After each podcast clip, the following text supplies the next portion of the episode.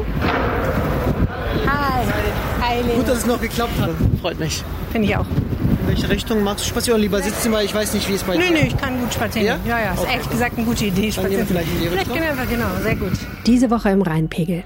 Der Düsseldorfer Hassan Jawad ist Muslim und gegen islamistischen Terror. Eigentlich keine ungewöhnliche Kombination. Aber als er vor ein paar Jahren begann, für diese Haltung öffentlich zu werben, wäre sein Leben fast daran zerbrochen. Jetzt hat er ein Buch geschrieben und ich habe mit ihm einen Spaziergang gemacht. Mein Name ist Helene Pawlitzki. Ihr hört Folge 153 dieses Podcasts und der Rhein steht bei 1,75 Metern. Rheinpegel. Der Düsseldorf-Podcast der Rheinischen Post. Hallo und herzlich willkommen beim Düsseldorf-Podcast der Rheinischen Post. Jede Woche sprechen wir hier über das Wichtigste aus der NRW-Landeshauptstadt.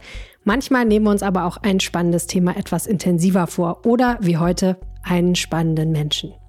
Wenn euch diese Episode gefällt, dann erzählt bitte einem Freund oder einer Freundin davon oder postet sie in eurem Lieblingsnetzwerk. Den passenden Link findet ihr in den Show Notes. Danke.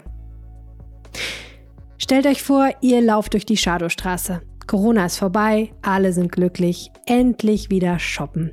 Da seht ihr auf einmal, wie zwei Männer in orangenen Overalls durch die Menge geschubst werden von schwarz gekleideten Kämpfern. Schließlich zwingen die Kämpfer die Gefangenen auf die Knie und richten sie vor aller Augen hin. Den einen mit einem Schuss in den Hinterkopf, den anderen mit einem Krummsäbel. So geschehen in Essen 2014. Und nein, es war natürlich keine richtige Hinrichtung. Daran könntet ihr euch vermutlich erinnern. Es war eine Aktion von 12th Memorize, einer Gruppe junger Menschen um Hassan Joad und seinen Bruder. 12th Memorize, darin steckt das Wort Memories, Erinnerungen, Bilder und Rise, auflehnen. Die Botschaft ist, lehne dich auf gegen die Bilder, die Terroristen wie der IS in den Köpfen erzeugen, mit denen sie unsere Vorstellungen vom Islam und von den Muslimen prägen wollen. Die Zahl 12 steht für Interreligiosität. Zwölf Stämme im Judentum, zwölf Apostel im Christentum, zwölf Imane im Islam. Denn in der Gruppe waren auch Nicht-Muslime engagiert. Und, wie Hassan in seinem gerade erschienenen Buch pointiert bemerkt, der Name 12 Memorize hat genau zwölf Zeichen. Sein Buch heißt übrigens Möge Allah dich in die tiefste Hölle schicken, warum ein Muslim für Vielfalt, Toleranz und Freiheit kämpft. Hassan, geboren in Bagdad, aufgewachsen in Ostwestfalen, war zur Zeit der krassen Aktion in Essen Mitte 20 und studierte Germanistik und Kommunikationswissenschaft in Düsseldorf. Mit 12 Memorize traf er sich meistens im Medienhafen. Genau da, wo wir vor ein paar Wochen, als es so warm war, einen kleinen Spaziergang gemacht haben. Der Medienhafen, den kennst du gut. Ja, sehr gut sogar. Wir haben hier unsere Videos immer gedreht. Ähm, die meisten Videos, ähm, die ruhiger waren eher. Nicht diese kontroversen Aktionen, sondern eher die ruhigen Videos, wo wir sozusagen unsere Gedanken gut präsentiert haben oder auch Kritik an manchen Dingen ausgeübt haben. Ruhiges Gespräch haben wir immer am Kunsthafen gedreht hier in Düsseldorf. Da sind wir schon mittendrin. Wenn jemandem erklären müsstest, was euer Gedankengut ist und war damals, vielleicht hat sich das ja auch ein bisschen gewandelt, was du vertrittst, wie würdest du es dann zusammenfassen? Also wir haben ja über religiöse Themen gesprochen meistens. Wir haben ja über den Islam bzw. den radikalen Islam auch oft gesprochen. Und ähm, unser Gedankengut ist auch nichts anderes außer, als das, was die meisten Muslime, also friedliche Muslime hier in Deutschland leben. Und zwar ist es der Islam, den ich als Islam mit deutscher Prägung äh, bezeichne. Ähm, das ist ein Islam, den jeder Moslem versucht hier auszuleben, der mit, äh, mit den Kompromissen im Alltag zusammenhängt, die man eingeht im Alltag. Wie zum Beispiel, wie gehe ich mit einem anderen Geschlecht um, mit Andersgläubigen, mit Nichtgläubigen, ähm, Gebetszeiten, Fastenzeiten, keine Ahnung. Ähm, mit der Zeit, mit den Generationen haben wir gemerkt, es gibt noch komplett anderes Verständnis. Zwar die Konservativen oder die älteren Generationen bekämpfen das, auch teilweise meine Eltern haben Sorgen, in welche Richtung das geht, aber äh, tatsächlich, man merkt immer wieder, bei der neuen Generation gibt es so eine Prägung und das ist das Gedankengut, was, was du gefragt hast. Ähm, wir reden einfach über unsere Meinung, über die Dinge und bei unserer Sicht und wir haben gesehen, es teilen sehr viele dieselbe Meinung und da haben wir diese Erkenntnis her, wo wir gesagt haben, okay, anscheinend gibt es diese Prägung, diese deutsche Prägung von dem Islam, die teilweise halt von den Konservativen bekämpft wird. Wir machen es mal konkret. Wenn wir hier so lang gehen an diesem schönen sonnigen Tag am Medienhafen, dann sehen wir ganz viele verschiedene Leute. Ja. Ähm, wir sehen zum Beispiel ähm, Frauen mit Kopftuch und Frauen ohne Kopftuch, Frauen, die ganz gut bedeckt angezogen sind, Frauen, die eher leicht gekleidet sind. Wir sehen Leute, die Bier trinken, wir sehen Leute, die rauchen. Genau. Alles Sachen, die jetzt vom Islam her ja nicht erlaubt sind. Genau. Und da muss man sich natürlich überlegen, als Moslem in dieser Gesellschaft, mhm. wie schaue ich da drauf? Toleriere ich das, akzeptiere ich das oder macht mich das vielleicht, ja, nicht direkt vielleicht wütend, aber erfüllt mich das mit Unbehagen. Genau, das ist der Punkt, äh, das du angesprochen hast. Ich meine, äh, den du angesprochen hast, das ist der richtige Punkt. Das, das sind die Kompromisse, die ich meine. Man geht genau diese Kompromisse ein. Wir haben soeben auf dem Weg zwei Mädchen gesehen, eine mit Kopftuch, eine ohne und beide sahen aber so ausländisch aus, sagen wir mal so, also orientalisch. Und da kann man erschließen, eigentlich kann sein, oder zu hoher Wahrscheinlichkeit sind beide Muslime. Aber die eine interpretiert ihren Islam so und die andere so. Und beide sind befreundet.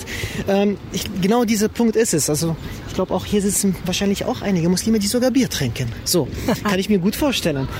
Und wie geht das? Wie kann man Muslim sein und Bier trinken? Das ist tatsächlich ja nicht erlaubt. Also genauso aber nicht erlaubt wie mit dem äh, Blick zu einer leicht bekleideten Frau. Oder äh, dass man überhaupt keinen Kopftuch trägt als Frau. Ist ja streng gesehen islamisch nicht erlaubt. Aber das meine ich ja mit dem Islam, mit deutscher Prägung oder westlicher Prägung, europäischer Prägung. Man hat für sich die äh, so, ein, so eine Interpretation oder Verständnis herausgefunden, was einem selbst passt. Und das kann man hier teilweise machen, aufgrund der frei demokratischen Gesellschaft, in der wir leben kann man das auch irgendwo machen. Und ich glaube, in anderen Ländern wäre es sehr schwierig, wie zum Beispiel Türkei oder auch Irak oder andere Länder, dass man einfach dem nachgeht, was man sich selber vorstellt. Genau, so sind ja im Prinzip zwei Sachen. Ne? Das eine ist erstmal grundsätzlich zu akzeptieren, dass andere Menschen in diesem Land anders leben, als man selber es für richtig halten würde. Und das zweite ist halt auch noch für sich selber eine religiöse Interpretation zu finden, die vielleicht abweicht vom Kanon. Genau, das ist, das habe ich, im, das habe ich ja auch im Buch äh, angesprochen, und zwar diese Dezentralität. Ähm, wir haben verschiedene Islamformen, in, in fast schon so viele, wie die wie Muslime gibt. Man hat eine subjektive Interpretation von dem, was man überhaupt durchsetzen kann und was nicht. Die einen denken, finden es okay, ähm, dass sie zum Beispiel, wie wir gerade angesprochen haben, leichter bekleidet sind oder auch Alkohol trinken oder auch nicht. Und das kommt daher, glaube ich, dass man gelernt hat, die anderen zu akzeptieren. Dann hat man auch irgendwo das, dieses, äh, den Lebensstil auch irgendwo adoptiert, beziehungsweise auch sich dementsprechend angepasst. Und das fasst man ja alles zusammen wahrscheinlich unter dem Begriff Integration, was für mich sowieso so mysteriöser Begriff ist. Aber ich könnte es darunter fassen. Das ist ja Integration, was eigentlich ähm, ja noch leider undefiniert ist. Aber es ist ganz schön schwierig, oder? Für sich selber eine Auslegung einer Religion zu finden, ganz generell, die für einen funktioniert, auch im Alltag und gleichzeitig aber nicht beliebig zu werden, denn die Identität als Muslim hängt ja schon auch an bestimmten Regeln und Geboten, oder?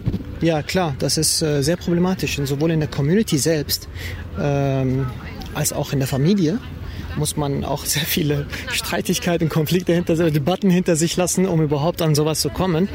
Ähm, die einen haben es vielleicht einfacher, weil vielleicht äh, die Familien oder ihr Umfeld ein bisschen liberaler, offener ist. Die anderen haben es viel, viel schwieriger. Und dann kommt der Druck von, von der Community, von der Gemeinde, von der Moschee teilweise, von der Familie. Und das ist noch in den Familien noch sehr, sehr stark in diese, in diese Szene. Wie hat das denn bei dir angefangen, dass du gesagt hast, ich habe bestimmte Ideen, bestimmte Überzeugungen, das ist ja erstmal eine private Angelegenheit und du bist aber hingegangen und hast gesagt, ich will damit an die Öffentlichkeit gehen, ich bin Aktivist. Was war da für dich so die Initialzündung? Also das war tatsächlich äh, der Terror selbst, der in der Welt ähm, zugeschlagen hat. Also, also, am Anfang weit von Deutschland, von Europa allgemein entfernt. Ähm, aber wir haben die Gefahr erkannt, dass sie was auf Europa zukam. Nicht nur als Gefahr von externen Leuten, sondern hierzulande in Form von radikalen äh, Salafisten, in Form von radikalen Muslimen, die hierzulande halt auch aktiv sind und ihre Freiheiten ähm, ausüben oder ausleben. Und ähm, da wollten wir halt nicht direkt mit diesen Aktionen starten. Das, das war nicht die erste Wahl. Wir wollten auf die Dachverbände bzw. die islamische Organisation zugehen und eine Demo machen. Mit welchem Ziel?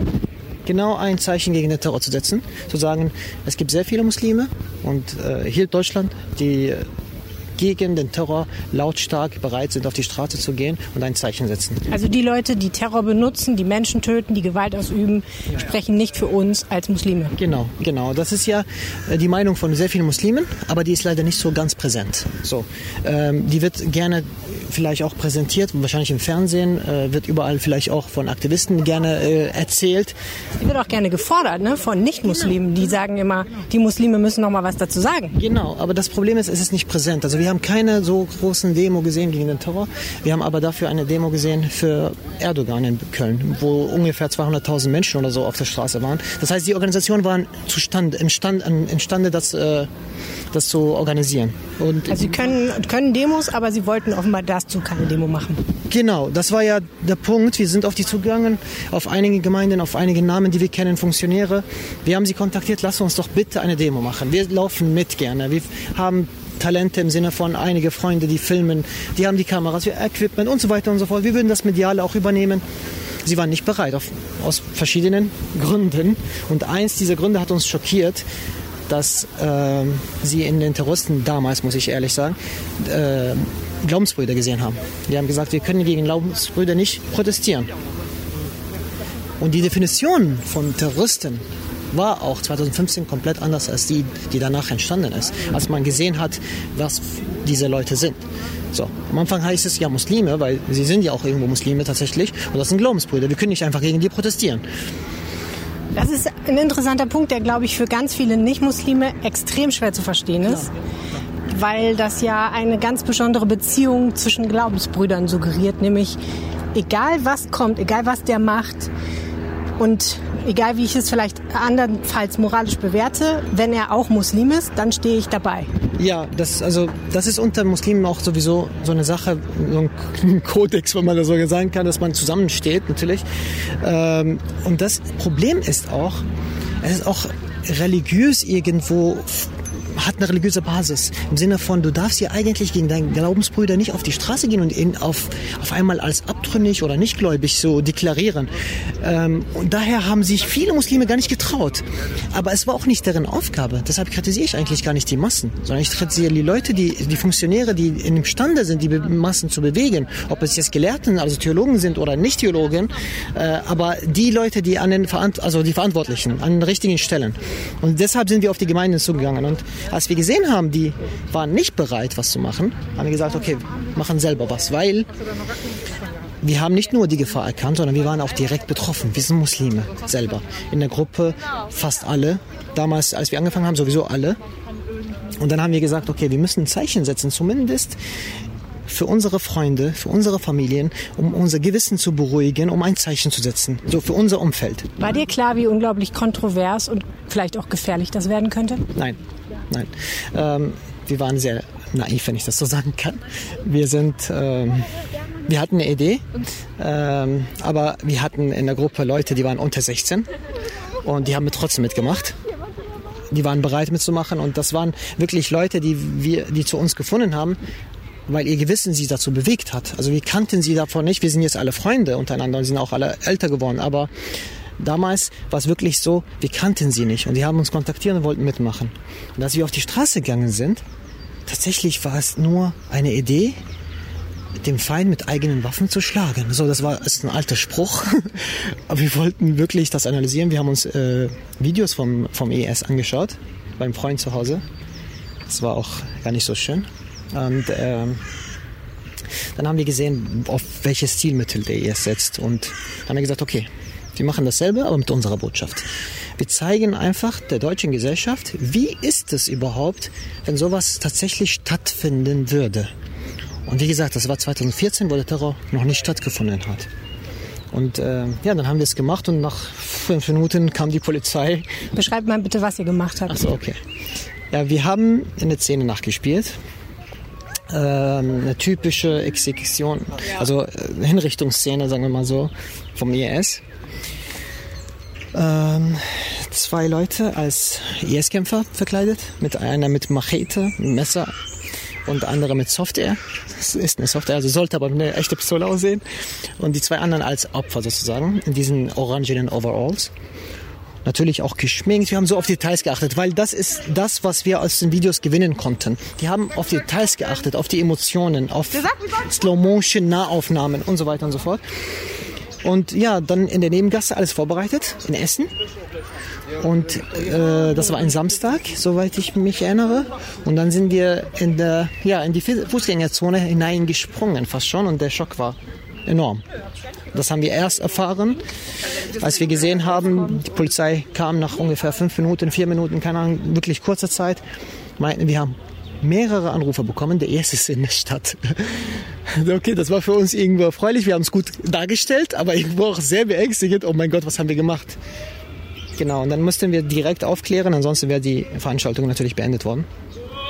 Und äh, für uns war das eigentlich schon der Erfolg, diese Menschen, die 200 vielleicht dieser standen oder 300 aufzuklären, ähm, die Sorgen aus dem Herzen herauszuschreien, also was wirklich in unserem Innern so uns bedrückt hat, rauszulassen, ein Zeichen zu setzen, das war für uns Erfolg genug. Wir haben nicht daran gedacht, was passieren würde, wenn wir die Videos jetzt hoch hochladen, die wir aufgenommen haben. Das ist ja weit weg von dem Ursprungsgedanken. Ne? Also der ursprüngliche Gedanke war ja, wir machen eine klassische Demo, wir laufen durch eine Stadt, wir halten transparent hoch, wir sagen, wir sind Muslime und gegen den Terror. Stattdessen habt ihr euch für eine Inszenierung entschieden, die auf Schock setzt und damit Emotionen hervorrufen soll, die aber natürlich vielleicht in ihrer Botschaft ein bisschen ambivalenter ist, weil es ja was anderes, als wenn auf dem Plakat eine ganz klare Botschaft steht. Warum, wie kam diese Diskrepanz zustande? Ähm, ja, es gibt viele Faktoren. Erstens, wir waren einfache Schüler und Studenten. Wir hatten gar keine andere Möglichkeit. Also, okay, wir haben es versucht äh, über die Verbände, über die Organisation, aber als wir gesehen haben, wir bekommen nicht mal zehn Leute zusammen oder nicht mal 20 Leute zusammen, war die Demo für uns als Idee ausgeschlossen. So.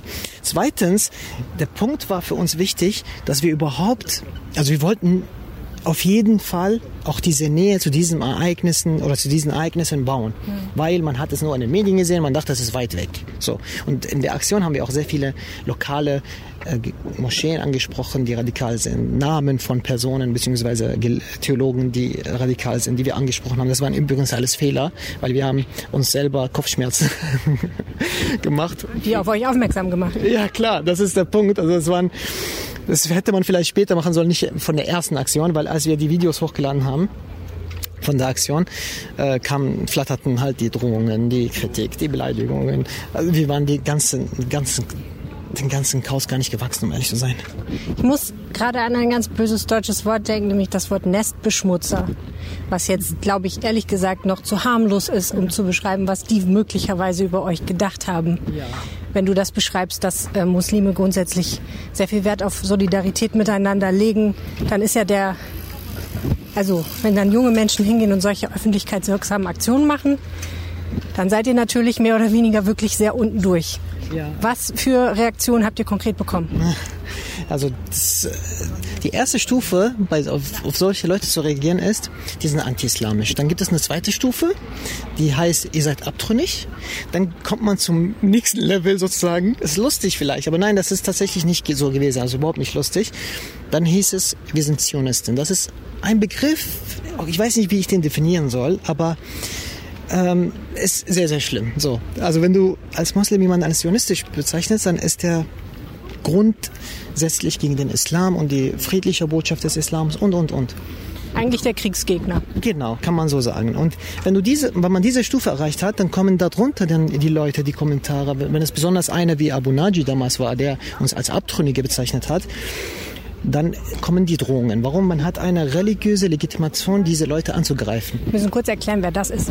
Abu Naji war der, also irgendwo auch in den, im Netz bekannt, auch in den Medien, ein radikaler Salafist, der das äh, Lies-Projekt damals auch gegründet hat, wo man auf, dem, auf der Straße Koran-Exemplare verteilt hat, was in, an sich ja nicht problematisch ist. Jeder verteilt seine Schriften und so weiter, Religionsfreiheiten. Aber das war eine Eingangstür für Radikalisierung, für Leute, die rekrutiert wurden und eben nach Syrien geschickt wurden. Und das ist nachweislich. Ähm, also festgestellt worden, dass ähm, viele Leute, die im Kontakt mit diesem Projekt hatten, auch nach Syrien später verreist sind. Ja. Okay, und der, ähm, als von dem eine Ansage dazu kam, war klar, ihr seid praktisch freiwillig. Genau, das war dann sozusagen eine Freikarte. Äh, Problem ist, äh, wir waren hauptsächlich Schiiten in der Gruppe, schiitische Muslime. Weil unter Muslimen gibt es Schiiten und Sunniten, das ist so wie Evangelen und Katholiken. Und ähm, wir waren schiitische Muslime. Und dann haben die ja wiederum was anderes noch geöffnet, ein Konflikt, was schon ewig existiert. Ach, das sind sowieso Schiiten. So, und das, als das dann entfacht ist, mussten wir reagieren. Und zwar tatsächlich war es auch unsere eigene Meinung, unsere Einstellung. Wir sind, wir, wir sind rausgekommen und deshalb sage ich, wir waren naiv und wir haben gegen Iran geschossen. So, Iran ist sozusagen das Vorbild der Schiiten in der Welt und so weiter und so fort. Und dann haben wir uns auf beiden Seiten Feinde gemacht. Äh, also wie gesagt, die zwei Konfessionen, großen Konfessionen im Islam, haben wir uns auf beiden Seiten hm, Feinde gemacht. Und das war auch unsere Einstellung, weil wir sind, wir interpretieren uns als deutsche Muslime und nicht irgendwie als Iraner oder Türken oder arabische Muslime, sondern wirklich als deutsche Muslime. Und ähm, ja, da haben wir uns wirklich keine Freunde gemacht damit. Wie hast du dich damals gefühlt, als das alles so explodiert ist? Ähm, ich, also wir haben von allen Seiten Druck bekommen. Wir haben Freunde verloren. Wirklich Freunde, wenn ich sage Freunde, dann sind das langjährige Freunde und nicht irgendwie Internetbekanntschaften. Ähm, ich habe nach einer Zeit meine eigene Verlobte verloren, aufgrund äh, der Druck von ihrer Familie.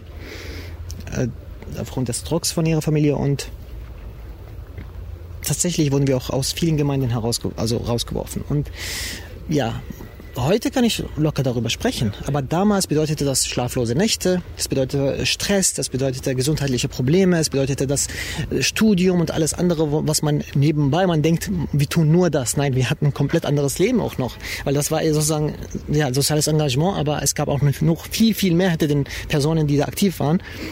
Und das alles ging den Bach runter. Aufgrund dieser Ereignisse und diese, die, ja, die Reaktionen von der islamischen Community. Ich stelle mir vor, dass man ganz große Schwierigkeiten hat, dann überhaupt noch an irgendwas anderes zu denken. Ja, das ist das Problem. Man hat gar keine Motivation. Also wenn man morgens aufsteht, ist man also sowieso die Nacht mehrmals aufgestanden, weil irgendwer irgendwo was gelesen hat oder was einen Anruf bekommen hat. Dann ruft er mich an, weil mein Bruder und ich haben die Gruppe gegründet. Ruft er mich an, Hassan, hast du das gesehen? Und dann schläft man erstmal für ein, zwei Stunden dann nicht. Und dann schläft man vielleicht nochmal, steht man morgens auf, man hat gar keine Lust. Sowieso neues, neuer Tag, neue Sorgen.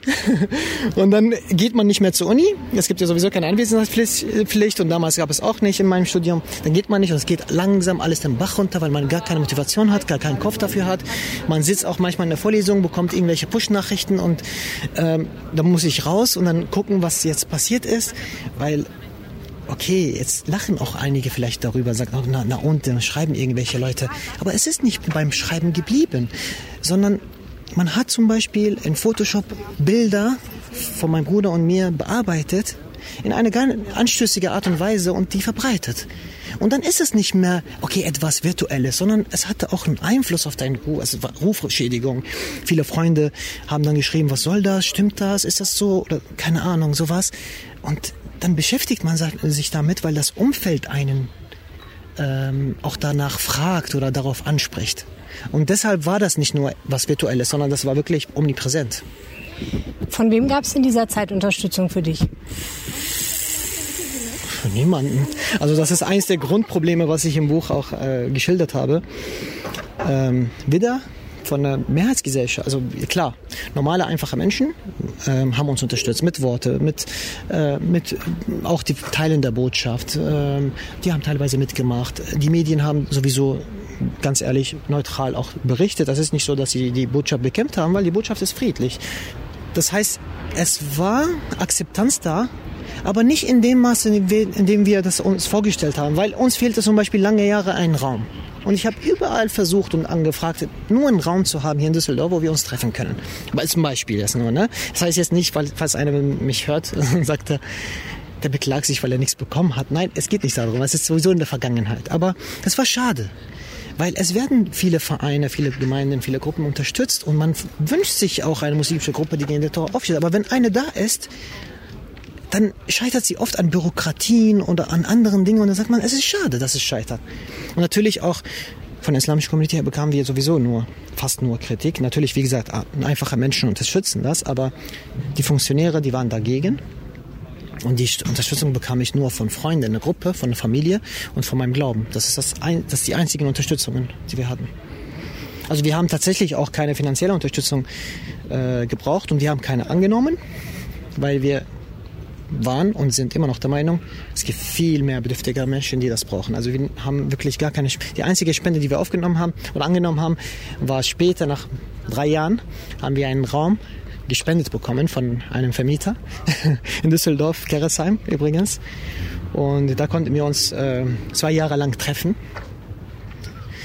Anfang der Corona-Krise mussten wir den abgeben, was auch verständlich ist. Und genau, seitdem ist es einfach so, dass wir virtuell, und es erlaubt auch nichts anderes, diese Situation, sind wir virtuell dann connected. Mhm. Hier bei dieser Laterne saßen wir immer aufgrund des Lichtes, äh, was runterkam.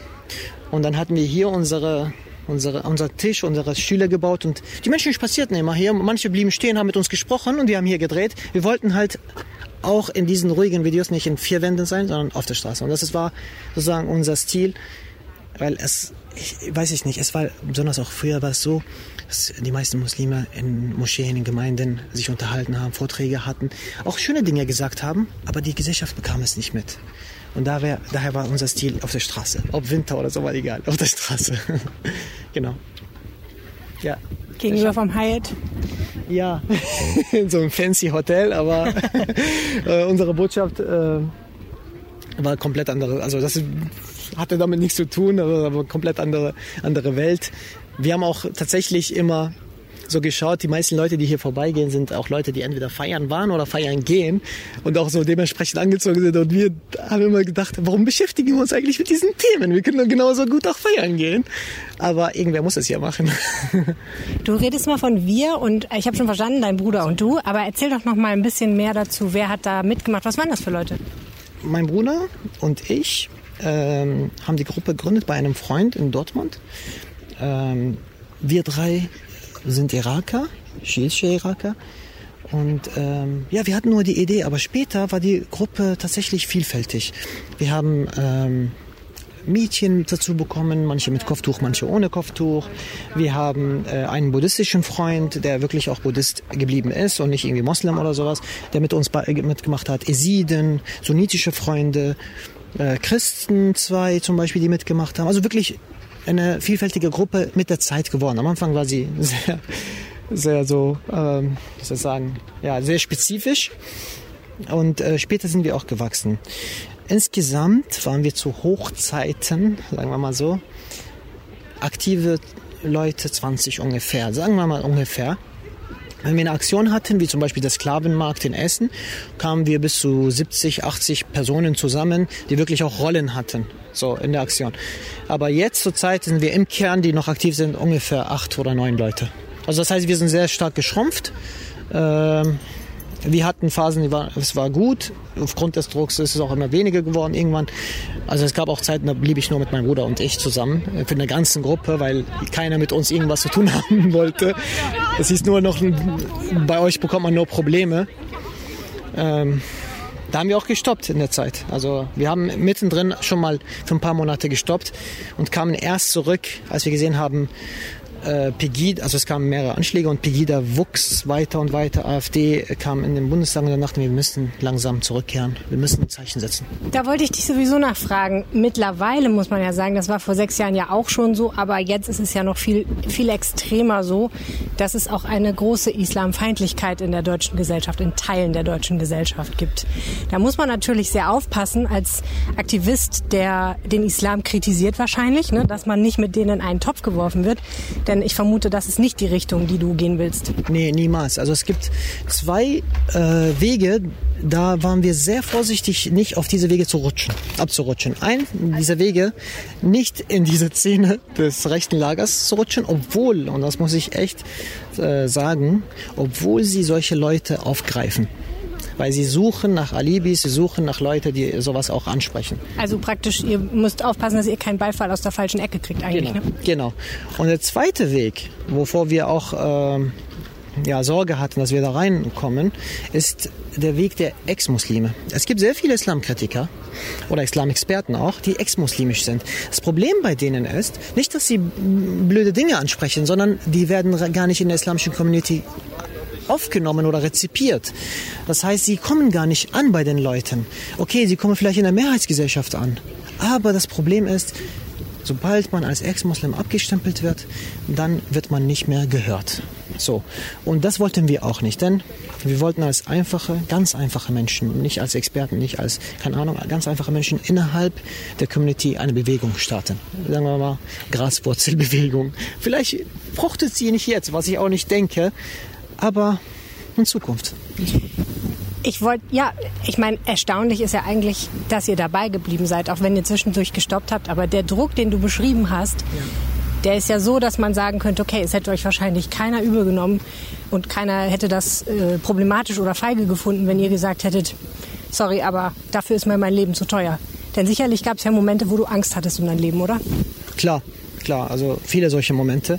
Ich habe äh, für lange Zeit immer meine Wohnungstür abgeschlossen, wenn ich schlafen ging, also auch von innen und aus Angst. Und äh, die Software neben mir getan, okay, die macht jetzt gar nichts, die Software, aber immer neben mir so gestellt. Ich dachte, im Fall der Fälle, der reinkommt, der wird jetzt nicht sagen, oh, das ist eine Software, der wird sowieso Angst haben, so im Eifer des Gefechts. Ähm, aber ich hat nur mentalen Schutz geleistet. Aber ich hatte wirklich tatsächlich für eine lange Zeit ähm, Angst. Die wurde auch konkret, die Bedrohung, ich kann das nicht einschätzen, aber nach dem Dokufilm, nach der Erscheinung des Dokufilms, der über unsere Gruppe gedreht wurde, hat uns ein, ein Kollege vom Startschuss angerufen. Keine Ahnung, von wo er meine Nummer hatte, aber der hatte meine Nummer. Und der hat gesagt, dass die Bedrohung konkret geworden ist und äh, mir ein Personenschutz oder Personenschutz zusteht. Ich habe abgelehnt, meinte, musst du wissen, aber ich wollte halt nicht, dass mein Leben irgendwie so, ich, äh, ich weiß nicht, also ich wollte nicht, dass äh, mein Alltag nicht mehr normal ist, dass immer jemand da ist. Äh, ich habe das gesehen bei Herrn Ahmed Mansour, der Islamexperte in Berlin, als ich eine Diskussion, Podiumsdiskussion mit ihm hatte, wie er gekommen ist und wie sein. Es schien halt nicht mehr normal, weil er kommt mit einem schusssicheren Wagen, kommen zwei Bodyguards erstmal, sichern den Ort und dann kommt er ganz schnell nach der Veranstaltung, muss er schnell weg und sowas wollte ich nicht, besonders als Student nicht. Ich hätte mein Leben eigentlich gar nicht normal weiterführen können. So. Ähm, also ich hatte auch irgendwo Angst, wenn man sowas hört. Aber tatsächlich, um ganz ehrliche Antwort zu geben, manchmal kommt man in Positionen oder in Rollen, da gibt es kein Zurück mehr. Und wenn man denkt, okay, ich will aufhören, das, was wir auch gemacht haben für eine Zeit, kann, irgendwas hat uns die ganze Zeit bewegt, wir müssen was sagen. Wir können nicht einfach über zum Beispiel ähm, den Anschlag in Berlin schweigen damals in, auf dem Breitscheidplatz. So, äh, wir können nicht über die Anschläge in, in, in Frankreich schweigen. Wir können geht nicht. So, und wir haben, wir dachten immer, okay, wir haben jetzt eine bestimmte Reichweite, also haben wir irgendwo auch eine bestimmte Verantwortung, diese Themen anzusprechen. Sonst wären wir genauso wie die Leute, die wir kritisieren, die die Möglichkeit haben, aber nichts tun. So. Und dementsprechend haben wir immer weitergemacht, weil wir irgendwo auch äh, gesehen haben, es ist das falsche, falsche Zeichen, wenn wir aufhören. Ja. Wie sieht dein Leben denn jetzt aktuell aus? sehr, sehr ruhig, äh, weil wir sind seit mehr als einem Jahr nicht auf der Straße aktiv. Wir machen Workshops äh, an Schulen, Vorträge hier und da manchmal und das ist sehr ruhig. Ähm, ich glaube, es, es braut sich was zusammen, weil ähm, vor kurzem ist ja mein Buch erschienen. Die Leute lesen noch, aber wahrscheinlich, wenn die gelesen haben, ähm, ist, sind da schon Themen drin, die dazu führen, dass hier und da ein bisschen Kritik noch kommt. Aber oder vielleicht Zuspruch? Sowieso. Also ich kann nicht mir gut vorstellen, weil die Themen, die wir ansprechen, eigentlich, eigentlich im Prinzip ja nicht, also gar keine böse Themen sind. Wir kritisieren das Böse. Okay, wir machen wie jeder andere auch vielleicht Fehler in der Art und Format vielleicht oder Art und Weise, aber im Prinzip, ich erwarte auf jeden Fall Zuspruch und ich habe auch einiges schon bekommen, aber ja, ich freue mich auch auf, auf Kritik. Ich hoffe nur, dass sie konstruktiv ist. Wenn man mehr über deine politische Arbeit wissen will, dann kann man natürlich dein Buch lesen. Oder wo kann man noch was finden? Ähm, Internet, also überall. Eine YouTube, Homepage, Torfenreis, ähm, Facebook, Insta. Ja, die sozialen Netzwerke halt allgemein. Okay, dann vielen, vielen herzlichen Dank für das Gespräch und deine Zeit. Sehr gerne, ich habe zu danken. Dankeschön. Das war mein Gespräch mit Hassan Jawad. Sein Buch Möge Allah dich in die tiefste Hölle schicken ist im Westend Verlag erschienen und kostet 18 Euro. Ich freue mich, wenn ihr mir schreibt, wie euch diese Episode gefallen hat, zum Beispiel auf Twitter, da heiße ich Helene Pawlitzki, oder per Mail an reinpekel.rheinische-post.de. Danke fürs Zuhören und bleibt gesund. Tschüss. Mehr im Netz. Alle Nachrichten aus der Landeshauptstadt findet ihr auf rp-online.de slash Düsseldorf.